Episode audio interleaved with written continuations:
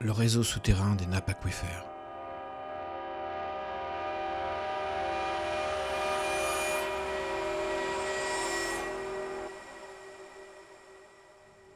Le froid avait débarqué comme un Omaha Beach jusque dans mon sommeil.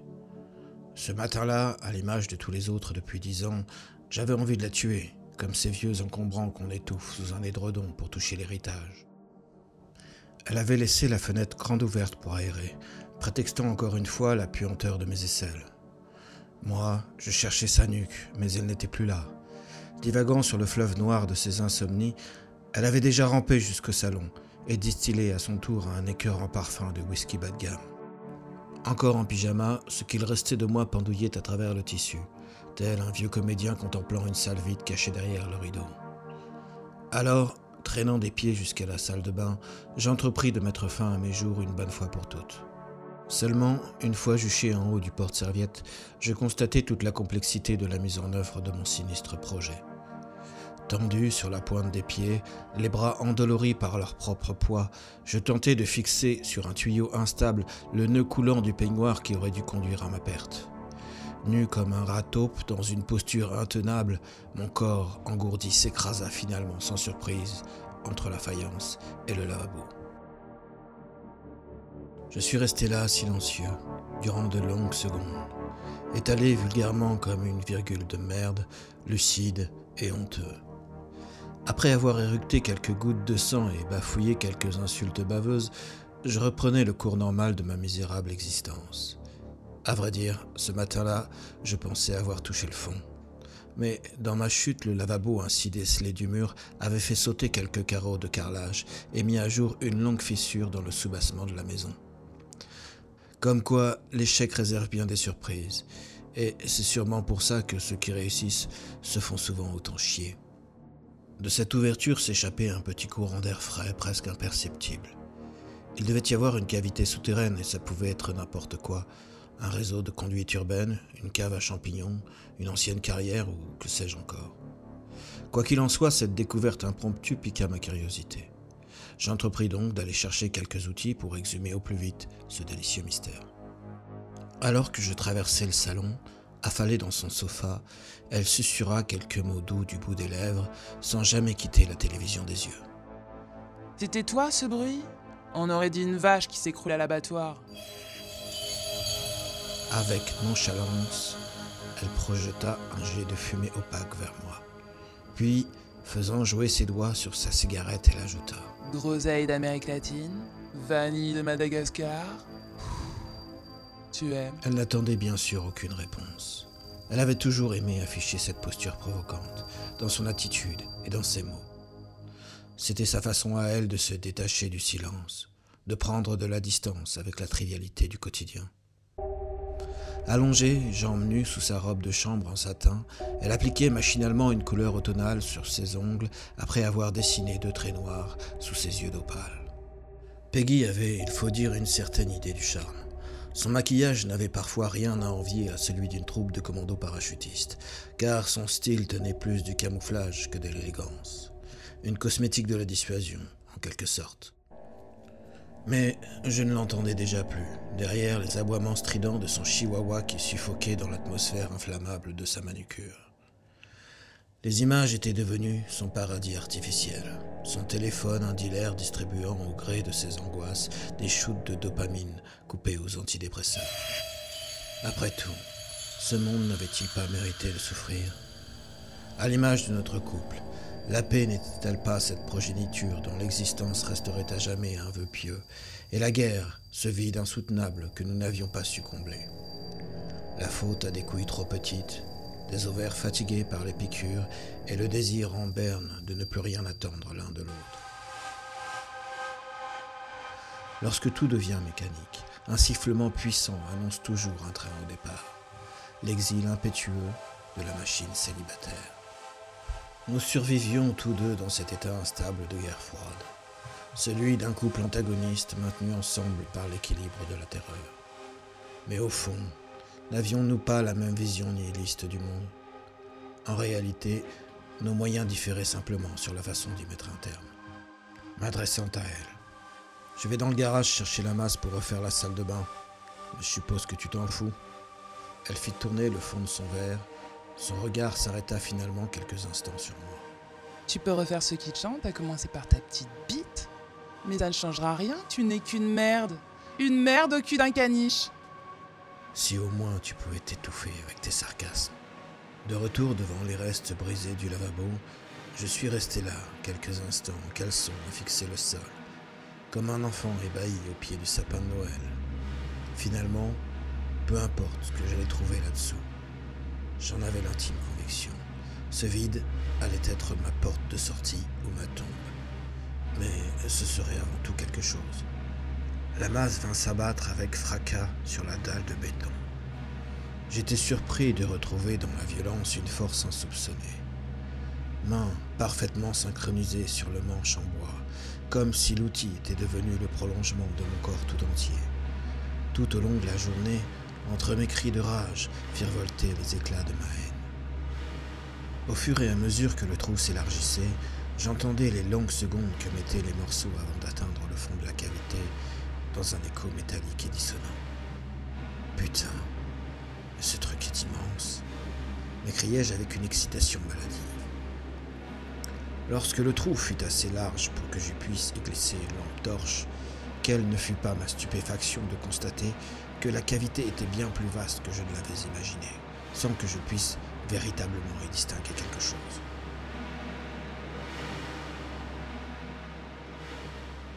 Comme un chien fou à qui l'on jette un os à moelle, je redoublai alors d'efforts, attisé par les endorphines dans lesquelles mon cerveau baignait. Dans un bref instant d'accalmie, la voix chevrotante de Peggy se fit entendre à travers le bois humide de la porte. Putain, mais qu'est-ce que tu fous, espèce de malade? Tu vas faire s'écrouler cette ruine qui nous sert de baraque. Mais ta gueule J'arrange les choses. Tu voulais que je bouge mon cul Eh bien, c'est fait, mon trésor. Je te promets la salle des bains de tes rêves, mon amour. Ouais, ouais, si tu pouvais frotter aussi fort sous tes bras avec le savon, ça rendrait l'air plus respirable. Elle avait aussitôt disparu, égale à elle-même, sans doute satisfaite de sa répartie et sûrement trop assoiffée d'être séparée de son verre une seconde de plus. Après plusieurs heures d'efforts, j'entrepris de descendre au fond de la cavité à l'aide d'une corde de balançoire que j'avais trouvée dans le jardin. J'avais, il faut l'avouer, un peu sous-estimé ma bedaine lorsqu'il s'agit de pénétrer dans l'orifice sans savoir ce que j'allais réellement y trouver. Après quelques contorsions douloureuses, harnaché comme un spéléologue amateur, avec ma paire de gants de ski et ma lampe de camping fixée au scotch sur un casque de vélo, je descendais prudemment le long de la corde et j'examinais chaque détail que révélait le faisceau de lumière dansant. Devant mes yeux défilaient les images oubliées du passé, jusqu'à ce qu'il soit heureux. Sa robe tournait. Elle avait des gestes fous et délicats. Je l'ai tout de suite distinguée dans la foule, comme si nous avions été seuls au monde. Nous avions vingt ans à peine, Peggy et moi. Je ne me souviens plus de qui jouait ce jour-là et combien de temps nous avons dansé. Mais j'avais vu dans ses yeux l'incroyable clarté divine pour le sombre idiot que j'étais. Son rire était le vent impétueux qui gonfle les voiles et déracine les vieux chênes. Elle était mon amour, dès la première seconde. Elle était la musique et elle était la chute inéluctable de toutes mes certitudes et la vie incandescente d'une cigarette après l'amour. Finalement, c'est elle qui s'est adressée à moi, alors que j'étais subjugué par son aura. Tu vas rester planté là encore longtemps? Ou tu m'emmènes loin d'ici? Sans dire un mot, j'ai pris sa main et nous avons fendu la foule. J'avais l'impression de courir dans la forêt les yeux fermés, laissant mon seul instinct me guider vers le néant, sourire aux lèvres. Mes pieds frôlèrent enfin la surface lunaire, recouverte d'une épaisse couche de cendres et de poussière. Un courant d'air insidieux me fit frissonner. A contrario, le souffle chaud de mes poumons formait des arabesques élégantes qui se dissipaient doucement dans le vaste espace de la nef. Après un bref examen, le passé militaire de l'édifice ne faisait plus aucun doute. Au centre de la pièce trônaient les vestiges monumentaux d'une gigantesque pièce d'artillerie. Dressée là depuis tant d'années, l'intimidante et colossale Belle au bois dormant n'attendait que son prince. Miraculeusement intacte, elle pointait encore vers le ciel, son calibre béant.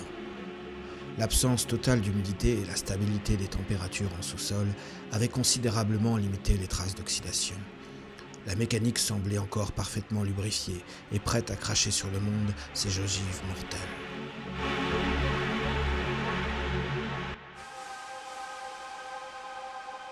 De nombreuses munitions étaient encore disséminées de part et d'autre du canon, preuve de la précipitation qui avait précédé son confinement. Pourtant, rien d'autre ne semblait avoir survécu. Aucun mobilier, aucun accessoire, aucune carte ou inscription, aucun reste de soldat non plus. Les murs restaient silencieux, noirs de suie, comme recouverts du linceul de l'histoire. Épuisé par mon effort, le corps en sueur malgré la fraîcheur ambiante, je m'asseyais un instant sur un stock de douilles usagées pour ne pas vaciller en inhalant l'air vicié. Dans cet état semi-conscient où s'était noyée mon euphorie, avait pris place un silence de recueillement. Mes paupières lentement s'étaient closes et derrière mes yeux se reconstituait peu à peu la dramaturgie du lieu et le déroulement de son agonie. Ce que j'ai ressenti en premier, ce sont les effluves de gazole et d'huile brûlée. Un parfum âcre caractéristique d'une solution incendiaire, dont l'odeur vous prend à la gorge et ne vous lâche plus. Puis vinrent les images, les silhouettes enflammées qui se recroquevillent sur elles-mêmes, grimaçantes de douleur. Puis le claquement sourd des balles de mitrailleuses détonnant dans la fournaise. La vie était devenue une effroyable abomination. Le feu se nourrissait de sa substance. Les cris des suppliciés étaient ce requiem.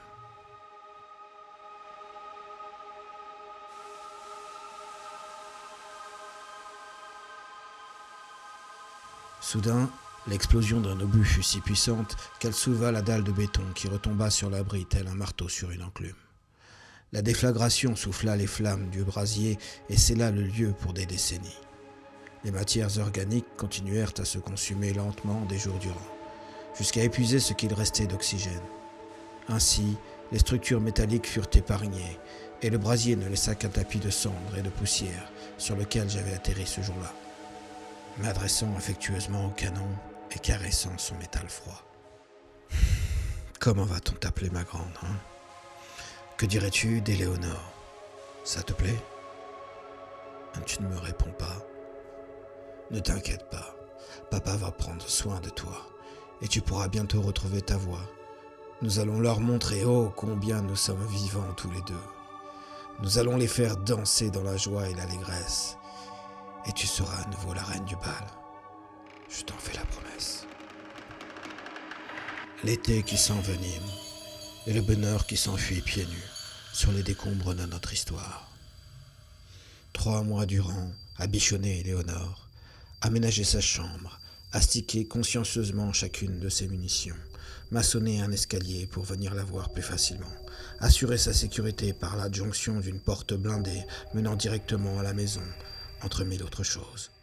S'il est vrai que nous avions dû concéder quelques sacrifices financiers et pratiques, comme la réduction drastique de l'espace salle de bain, c'était sans commune mesure avec le bonheur partagé d'être à nouveau une famille. De l'extérieur, n'importe quel étranger aurait pu constater à quel point père et fille étaient complices.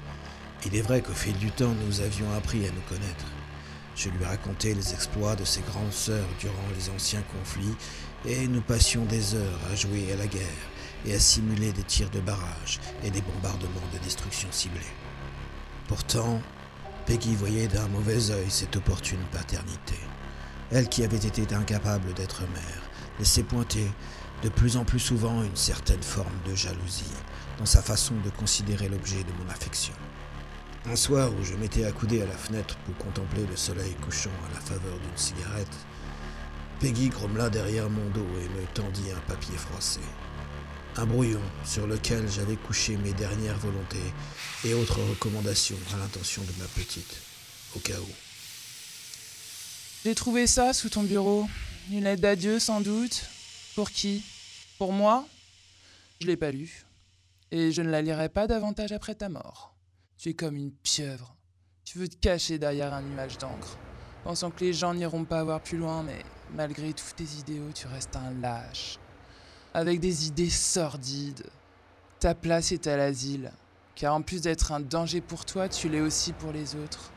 Et en premier lieu pour moi. Et puis, comme à son habitude, elle changea de visage en un instant et prit son air mielleux. Pose ta main sur mon dos. Tu sens me coincer entre mes omoplates? J'ai besoin qu'on me masse, qu'on prenne soin de moi. Je suis certaine que tu n'as pas oublié ce que nous étions l'un pour l'autre.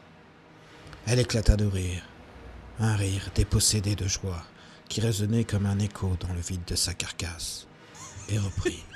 Pauvre impuissant. Après toutes ces années, regarde-toi, tu pues la haine. Tu vas mourir là, affalé dans ton délire. Je vais te dénoncer. Ils viendront te chercher. Tu crois que je n'ai pas vu ce que tu fabriques dans ton trou? Tu crois que je n'ai pas vu comment tu dilapides notre argent? J'aurais préféré que t'ailles aux putes plutôt que de te voir jouir au chevet de cette machine de mort. Je t'interdis de parler d'Éléonore de cette façon, c'est compris? Ma main gifla violemment son visage dans un réflexe conditionné. Durant toutes ces années, la violence était restée verbale, mais l'existence de ma fille avait sans doute changé la donne. Son bonheur était passé au-dessus de tout. En tenant son visage tuméfié dans ses mains, Peggy vociféra à nouveau des menaces mais je savais qu'elle n'en ferait rien. Titanisée par le regard des autres, elle n'aurait pas supporté d'être jugée plus durement que son propre reflet dans le miroir.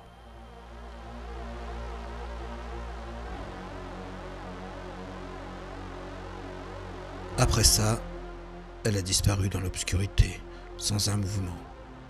La dépendance avait fait d'elle un chiffon imbibé d'alcool, et son esprit s'était dissous dans son insondable chagrin. Pour elle, notre maison était devenue un bocal de formol, où étaient conservés les restes inertes d'un couple si à moi. Peu importe, nous repartirions bientôt avec un horizon vierge de tout obstacle. Ce sera un nouveau départ, une nouvelle chance à l'échelle atomique. Les deux mains à plat, tournées vers le ciel. Je portais en moi une haine sauvage et débridée. Deux ou trois pas ne suffiront pas pour mettre fin à cette aventure. Non, il nous faudrait un électrochoc à la mesure de toute l'angoisse accumulée. Entraîner le monde dans ma chute, chevauchant en aveugle mon égoïsme, prendre assez d'inertie pour tout foutre en l'air, sans jamais avoir à me retourner. Peggy portait probablement un regard lucide sur moi, sur cette éternelle emphase, ce manque de simplicité et cette paranoïa qui me caractérisait. J'étais conscient de porter en moi les stigmates de la maladie mentale. Mais tout cela n'avait plus d'importance à présent, car je n'avais plus Dieu que pour Éléonore, le fruit de notre haine mutuelle. Il m'avait fallu plusieurs semaines pour la mettre au monde, pour agencer chaque élément de son anatomie de haute précision. Elle était mon enfant chéri, ma créature, et par bien des aspects je pouvais ressentir son affection et sa reconnaissance, même si tôt ou tard je savais qu'il faudrait tuer le père. Contre toute attente, l'onde de choc du premier tir avait soufflé la toiture, laissant apparaître derrière la poussière un trou béant sur le ciel immaculé. Instant suspendu dans un calme étrange, à peine troublé par le gazouillis chantant des oiseaux. À moins que ce ne soit celui des acouphènes qui nichaient derrière mes tympans ensanglantés. À chaque mouvement de la culasse, tout mon corps tressaillait, L'odeur de l'huile et du soufre mêlé me brûlait les narines. Mais je n'avais pas le temps de ressentir quoi que ce soit, car le cœur d'Éléonore battait au rythme de six coups par minute, et je devais alimenter sa chambre à poudre en conséquence. Dans un vacarme insensé, la bouche du canon exultait son amour, et ses baisers mortels filaient sur la ville à plus de 2000 mètres par seconde, disséminant la destruction à des kilomètres à la ronde. J'étais si concentré à répandre l'enfer durant ces longues minutes d'exaltation que je ne l'ai pas vu arriver.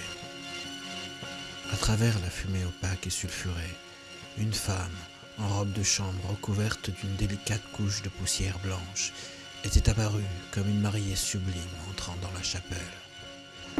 Le visage déformé par la terreur, les gestes délicats d'une poupée de porcelaine. Elle semblait glisser là, comme un fantôme sur le sol encombré.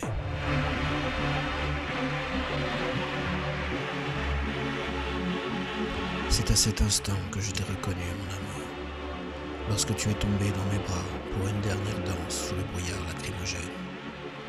Il y avait sur ta poitrine ce long delta rouge écarlate d'où s'épanchaient nos sentiments. Il y avait dans tes larmes le sel d'un océan de solitude.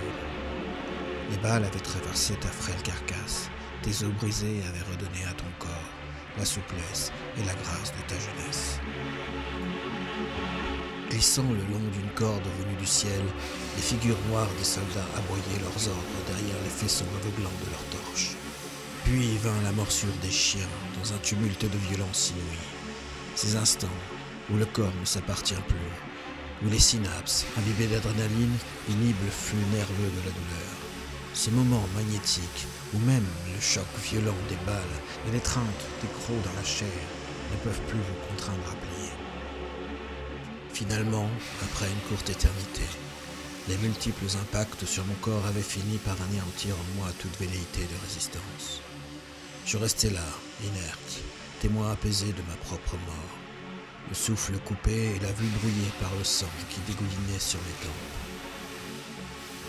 Mais si la vie s'était finalement échouée sur les rivages d'une mer écarlate, être là, dans tes bras, une dernière fois, revoir à la nuit tombée de tes pupilles ce chemin vers un bonheur totalitaire et abscon était la plus belle chose que l'existence ait jamais pu m'offrir.